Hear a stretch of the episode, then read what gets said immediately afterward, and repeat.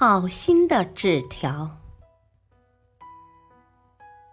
有个人在沙漠里迷了路，找了很久也没找到出路。而这时，他带的干粮吃完了，水也喝完了，眼看就要被困死在沙漠里了。他的心中充满了绝望，沮丧的向前走着。突然，他看见一座沙丘下面隐藏着一间小木屋。他快步走到小木屋前，打开小木屋一看，里面有一个吸水器。他喜出望外的拿起吸水器，用力的抽了抽，可是，一滴水也没有流出来。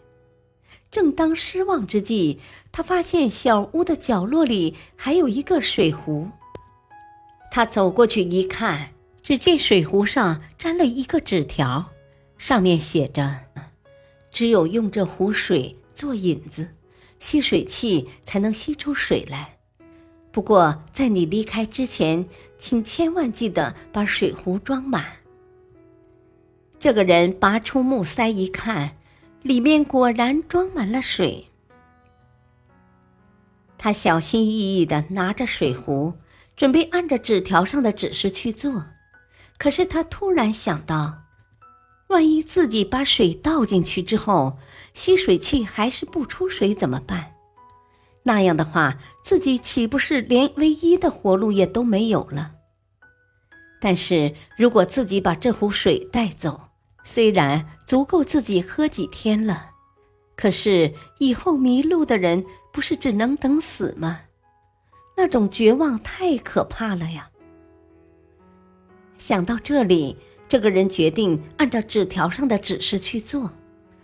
他把水全部倒进吸水器，又使劲儿抽了抽，只听见“哗”的一声，一股泉水喷涌而出。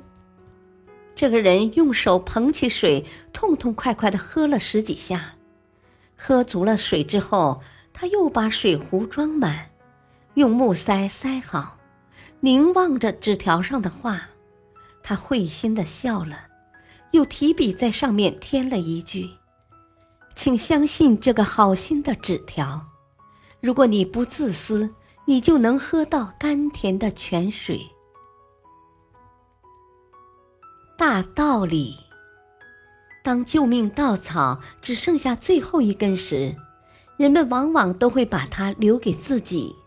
而置他人的生死于不顾。这样做虽然保全了自己，但也斩断了别人的活路。